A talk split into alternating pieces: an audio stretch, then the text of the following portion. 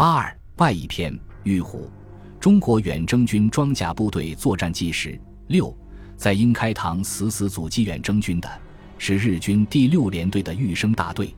此时，日军的局面十分严峻，被中国将军孙立人几次精彩的迂回作战所吸引，史迪威指挥中美联合部队对日军背后连续进行大规模的迂回攻击，使日军的战线支离破碎。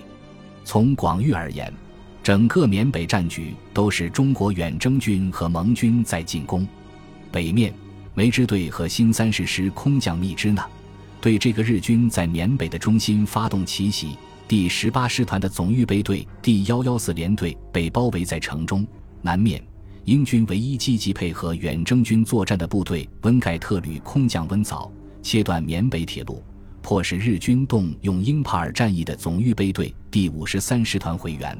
东面，云南方面为立煌的远征军外部队强渡怒江，反攻滇西。在滇西的日军第五十六师团据险死守，双方打成焦灼。从孟拱战场而言，新二十二师从正面强攻潘峪河的同时，新三十八师第幺幺二团迂回攻占了孟拱以西的西通。一举切断日军第十八师团主力与孟拱后方之间的联系。第十八师团的师团直属部队，两个步兵联队、一个炮兵联队和一个工兵联队，被中国远征军压缩包围在英开塘和西通之间的狭长谷地，处境十分危险。值得一提的是，当日军意识到自己被包围之后，曾拼死反攻，试图夺回西通。除了包围圈内的敌军向外打以外，日军集中在英军空降温早前，刚刚赶到孟拱增援的第二师团第四联队、第五十三师团第一百二十八联队和第一百五十一联队一部，从外向内全力猛攻。为了夺回西通，日军甚至在山地作战中罕见地动用了一百五十毫米重炮。这场被称作西通截路之战的恶斗打响了。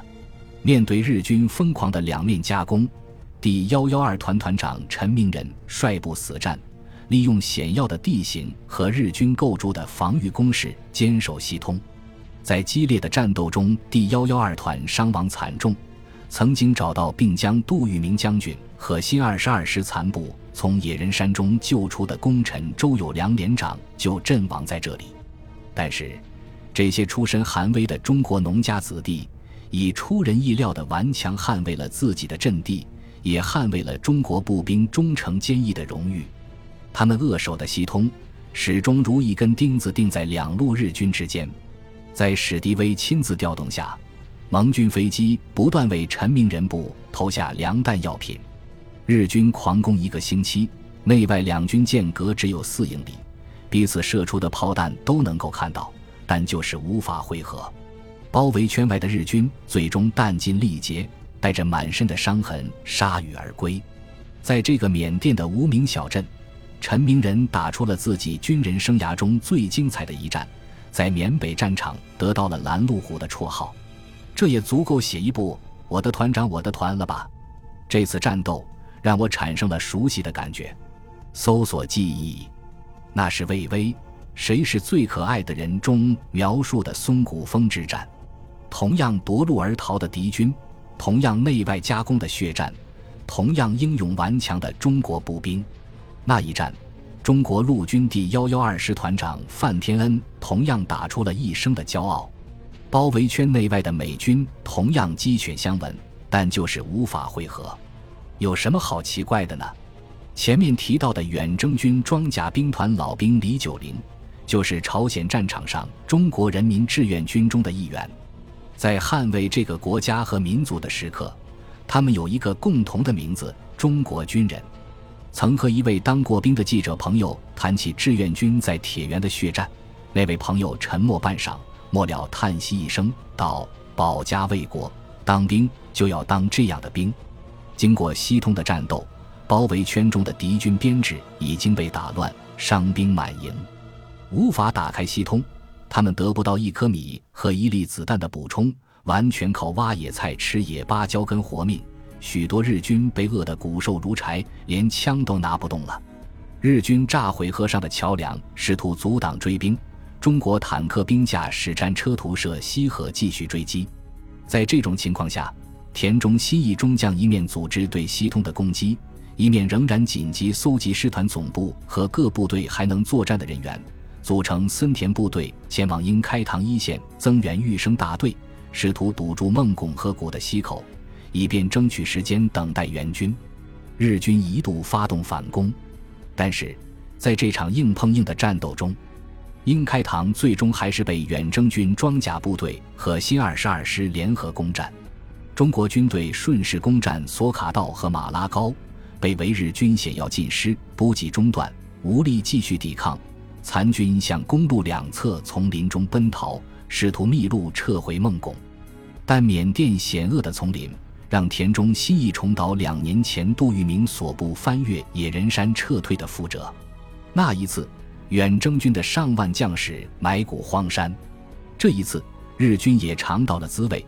大量伤病员和体弱的日军死在撤退途中，能够走出丛林的日军不过一千五百余人。根据日军统计，第十八师团在缅甸阵亡人员共计两万多名，有一半死在了胡康孟拱河谷的战斗中。看日军统计，在缅甸战场，第十八师团加上补充兵员一共三万三千余人，战死的就达到两万多人，活下来的人员。无论负伤还是没负伤的，一共不到一万一千人，这与其他战场负伤、战死的人员约三比一的比例完全不符。其根本原因就是缅北恶劣的自然环境，无粮无药，加上疟疾和水质的攻击，使大量日军伤员迅速变成一滩白骨。在缅甸，日军负伤后不能救治死亡的人员，比直接战斗阵亡的还要多。相对来说。在史迪威的努力之下，中国远征军的医疗保障要好得多。中美双方的重伤员都能用飞机后送抢救。击溃日军第十八师团主力以后，远征军曾几次试图调动装甲部队支援在密支那的工程部队，但由于雨季河水暴涨，缅北的简易公路多被冲垮而无法成功。因为连续战斗车辆损坏严重，人员也极为疲惫。装甲兵团参战部队后撤到印度境内的兰多伊进行休整。装甲兵团的第二营在六月到达前线，但很快发现，在雨季中难以施展，同样开到兰多伊继续训练。由于雨季的影响，直到十一月上旬，装甲兵团的部队才再次大规模投入战斗。在兰多伊训练期间，值得一提的是。美军在这里将装甲兵团的维护工作全部转给了中国工程技术人员进行，这大大提高了中方部队的独立作战能力。根据美军记载，中方组建的技术支持部队指挥官为 Haoshin 和 Unat THSIN。可惜的是，因为没有中文姓名，我在中方资料中无法找到这两名负责人的名字。若是有了解这段历史的朋友，不妨帮忙找一找。本集播放完毕，感谢您的收听，喜欢请订阅加关注，主页有更多精彩内容。